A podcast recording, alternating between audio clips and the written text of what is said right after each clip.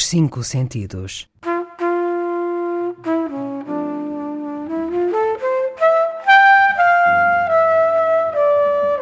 Um programa de Mário Cordeiro.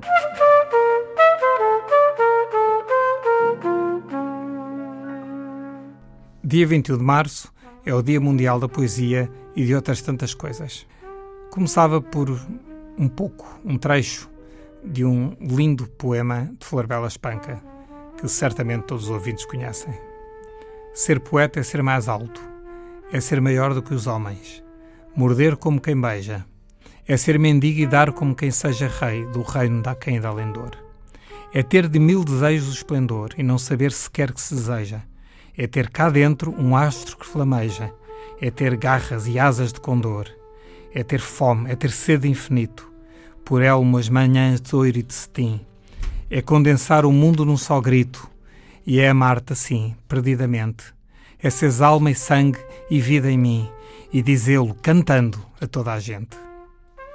A poesia, também chamado texto lírico, é uma das sete artes tradicionais e através da qual a linguagem humana é utilizada com fins estéticos ou críticos, sendo um expoente da criatividade e da expressão de sentimentos. Haverá pessoas, eu já ouvi dizer, mais do que uma em primeira mão, que detestam poesia. Eu não vou emitir juízo de valor sobre essas opiniões, mas discordo totalmente e confesso alguma perplexidade e muito espanto. Mas há gente para tudo.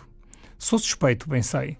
Leio avidamente poesia, coleciono compulsivamente livros de poesia e tento escrever poesia. Para mim, poesia é arte e um poema é uma obra. Melhor ou pior, mais tosco, mais sublime, mais críptico, mais coloquial. Sendo arte, é algo que tem de ser venerado, como a parte boa e magistral do ser humano e da condição humana.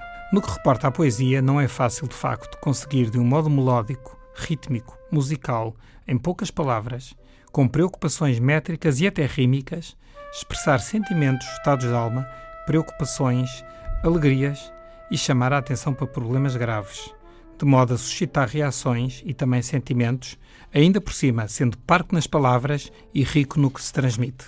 Escreveu Fernando Pessoa: Não tenho ambições nem desejos. Ser poeta não é uma ambição minha, é a minha maneira de estar sozinho. Escrever poesia é uma maneira de estarmos connosco próprios e de perante o belo e o que de magnífico e também horrendo nos mostra a vida, podermos aquietar-nos, ficarmos ensimismados, ou se a palavra existisse, em nós mesmados, e exercermos a reflexão e curtirmos a solidão de que precisamos tantas vezes e que esta sociedade, muitas vezes cruel, hiperativa e de comunicação constante, não nos deixa viver. Às vezes é tão bom vivermos um romance connosco próprios, meditando sobre a existência. Os poetas foram muitas vezes, e ainda são, às vezes, considerados mais patetas do que poetas. Porque ser poeta equivale a ser sonhador, a ter uma visão quase pueril do mundo, mesmo que essa visão e esse mundo sejam dolorosos e negativos. E a ser a um tempo onírico, num outro lutador, no momento utópico, no outro revolucionário e contestatário, saber falar do amor com a mesma facilidade com que se fala da morte, da vida, do mar, do sonho, das inquietações metafísicas e das angústias existenciais, de Deus, do cosmos ou da revolta que nos causa a finitude da vida. Mas também do cotidiano, seja do nosso cão ou gato, sejam os momentos que vivemos num parque, num jardim, a ver as cerejeiras ou os pessegueiros a florir num qualquer mês de março e a adivinhar neles a primavera a mudança da hora e o grito do renascimento que nos faz crescer três metros e acreditar na humanidade, na vida, nos outros e em nós. Ai, quem me dera ser poeta para cantar em seu louvor belas canções, fazer poemas, dizer frases de amor. Infelizmente, como eu, não aprendi o ABC, faço sambas de ouvido para você.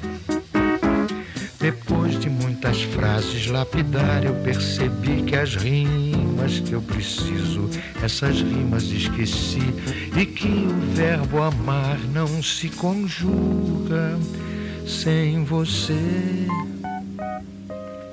Eu faço sambas, eu nem sei mesmo porquê.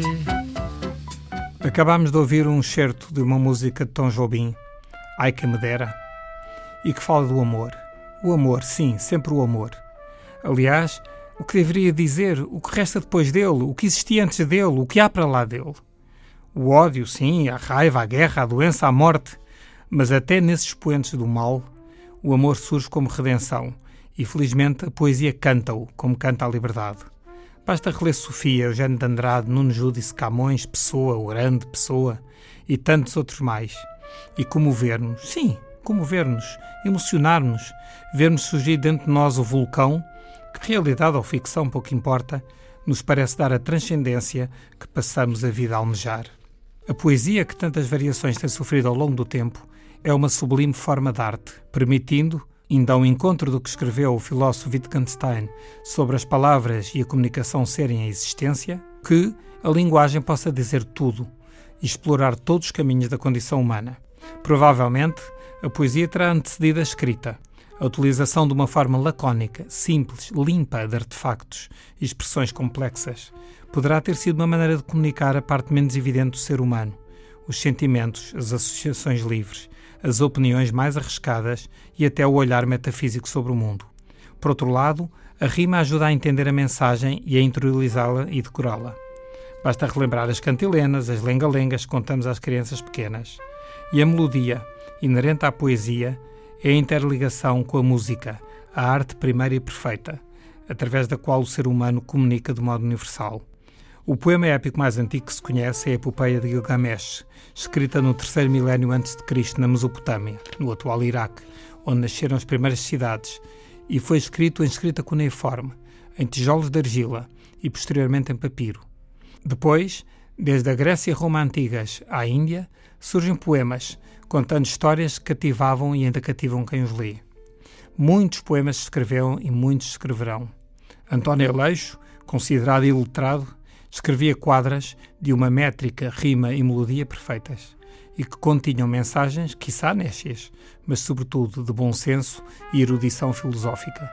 Não é por acaso que a poesia e a música casam tão bem, como se vê nas canções que ouvimos todos os dias em todos os idiomas. A poesia, formalizada num poema, é, no meu entender, a forma mais bela e mais emocionante de se transmitirem ideias. É também uma vitória da liberdade sobre formas de opressão. Quando ainda há pouco se comemoraram 50 anos da publicação do Canto e as Armas de Manuel Alegre, é importante relembrar como a poesia tem sido uma arma pacifista contra qualquer ditadura e como ainda é nas muitas ditaduras e formas de opressão, seja de pessoas, grupos de pessoas, povos, nações ou governo que o leitor leia, amanhã e sempre, alguns poemas. Encontram-se excelentes sítios, muitos blogs na internet. Amanhã é o Dia Mundial da Poesia, 21 de março. É também o início oficial da primavera. É o dia da árvore, das florestas, da síndrome de Down, da luta pela eliminação da discriminação racial. No fundo, é um dia de muita coisa, mas é um dia sobretudo de esperança, de crença na humanidade, sempre graças à poesia. Ser poeta é ser mais alto, é ser maior do que os homens, morder como quem beija, é ser mendigo e dar como quem seja, rei do reino de há quem ideal em dor.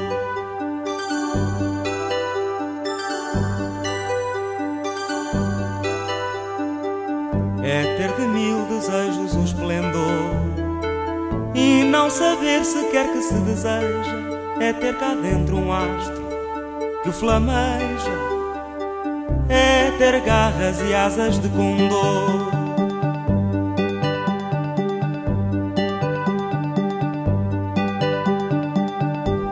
É ter fome, é ter sede de infinito, por é umas manhãs de ouro e de cetim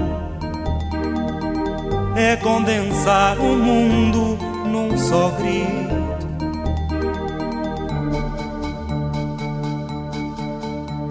E é assim, perdidamente, e é seres alma e sangue e vida em mim, e dizê-lo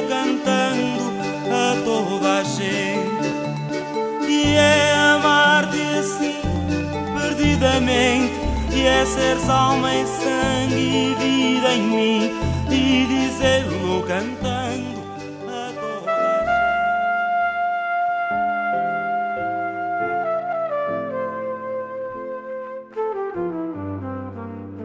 Os Cinco Sentidos